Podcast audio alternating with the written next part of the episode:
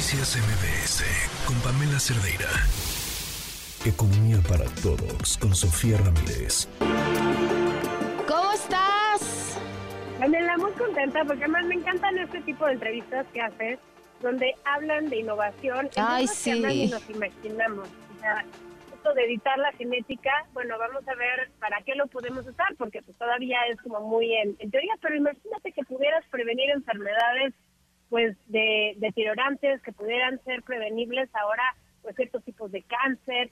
Vaya, creo que sí podría ser una revolución en la calidad de vida que tenemos ahora, que sabemos que vamos a vivir más años, pero que todavía no sabemos cómo vamos a vivirlos. Entonces, me parece que en términos de innovación, enhorabuena, algo, una buena noticia para la humanidad. Yo vengo a traerles buena información económica porque el día de hoy, Pam, nos eh, informó el INEGI sobre la actividad económica oportuna. El indicador oportuno, acuérdate que lo que nos dice es de manera anticipada, de manera preliminar, cómo va la actividad económica en el mes. En el mes de octubre, que son los datos más recientes publicados el día de hoy, pues vamos bien, vamos bien, un poco desacelerándonos, eso quiere decir que estamos creciendo, la economía sigue creciendo, recordemos que en el trimestre, en el tercer trimestre del año, es decir, los meses que van de julio, agosto y septiembre, habíamos tenido una actividad económica con crecimiento anual del 3.3%. Ese 3.3% pues no se distribuye de manera igual, se distribuyó, digamos, con un crecimiento en actividades primarias, que recordemos que aunque es menos del 4% de la economía, pues han tenido un dinamismo muy particular. Actividades primarias de todo el sector agrícola y pecuario crecieron el 5.3%. Las actividades secundarias en el tercer trimestre han crecido al 4.5%. Y las terciarias, que son eh, dos terceras partes de la economía, habían crecido al 2.5%. Bueno, ¿qué nos dice, dice el INEGI hoy? Pues que en general la economía en el mes de octubre creció un poquito menos que lo que había estado creciendo en el trimestre, en el tercer trimestre del año.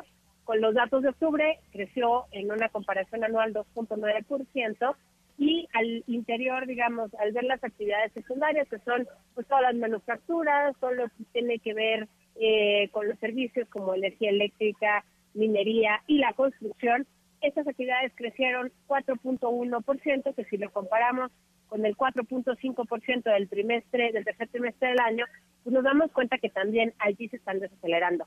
En términos de las actividades terciarias, 2.2% en el mes de octubre, eso es también un poco menor del 2.5 que veníamos observando en el tercer trimestre. Pero me quiero regresar un momento al tema de las actividades secundarias, porque entre otras cosas, lo que hoy también nos dio a conocer el INEGI son indicadores de los establecimientos del programa INEX. El programa INEX, digamos, son una serie de empresas que reportan al INEGI de manera directa, pues datos como el personal ocupado, las horas trabajadas, las remuneraciones promedio, y justamente, ¿te acuerdas también que hace unos meses hablamos cómo la economía mexicana se ha hecho cada vez más manufacturera, pasando del 17% en, eh, digamos, la distribución de actividades económicas de toda la economía mexicana a 22% con el cambio de año base eh, de 2013 a 2018. Esto ocurrió este año, este mismo año.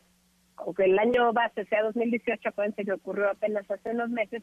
Y con eso, pues obviamente tenemos que volver a ver la actividad manufacturera con un poquito más de detenimiento. Y en ese rubro, pues quiero eh, compartirles varias cosas. En la comparación anual, el personal ocupado de todos los eh, indicadores INEX creció 2%, en concreto las manufacturas 1.6% en términos del personal ocupado, es decir, si comparamos los datos de septiembre de este año con los de septiembre del año pasado, hubo 2% más personal ocupado en todos los establecimientos IMEX y en concreto las manufacturas 1.6%. En las horas trabajadas hubo un crecimiento de 2.9% en la comparación anual, lo cual nos dice que la gente que ya estaba trabajando o incluso la que fue contratada trabajó más horas. Es decir, las manufacturas están avanzando. Ciertamente, ahorita no están siendo, digamos, eh, el motor de la economía en, su, en su grueso, como había sido hace, digamos, un año, pero sí sigue siendo un motor de dinamismo muy importante, sobre todo cuando vemos las remuneraciones medias reales, es decir, el pago promedio por persona eh, ya descontando por inflación, creció 6.7% en la comparación anual con los datos de septiembre de este año. Y creo que aquí el, el dato con el que cierro, Pam, es que cuando pensamos en manufacturas, yo no sé eh, como quienes nos escuchan seguramente en el Valle de México, cuántos de ustedes se dediquen a las industrias manufactureras, pero realmente en el norte del país esta es información que sí se sabe. Y por ejemplo, una persona que trabaja en la industria de las bebidas y el tabaco, en la industria manufacturera, tiene una remuneración mensual promedio por persona de 27 mil pesos. Una persona que trabaja en las manufacturas de equipo de transporte, que son el segmento más importante y más dinámico de las manufacturas en este momento, eh, gana en promedio mensual 19.900 pesos.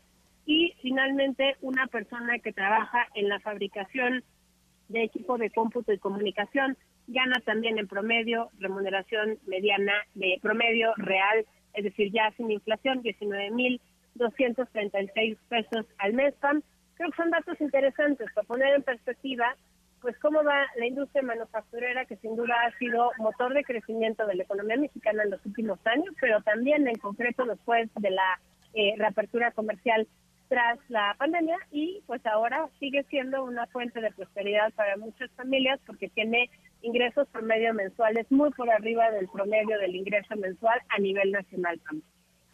Muy bien, pues buenos datos para, para ya cerrar el año, eh, Sofía. Muchísimas gracias y nos vemos mañana. Nos vemos mañana en la presentación del índice de progreso social. Les cuento a todas y a todos los que nos escuchan que voy a tener el lujo de tener a Pamela Cerdeira presentando conmigo, con otras dos, tres expertas de México y cómo vamos. El índice de progreso social, ya les estaremos chismeando acá algunos de los resultados el jueves, pero muchas gracias por acompañarnos, Pam. Síganos en redes sociales, arroba México cómo vamos, y en la página de México cómo vamos.mx para conocer a partir de mañana pues cómo vamos en bienestar, en bien vivir, en desarrollo y todos estos rubros que nos ayudan a tener un mejor país. Un abrazo, gracias. Hasta luego. Noticias MBS con Pamela Cerdeira.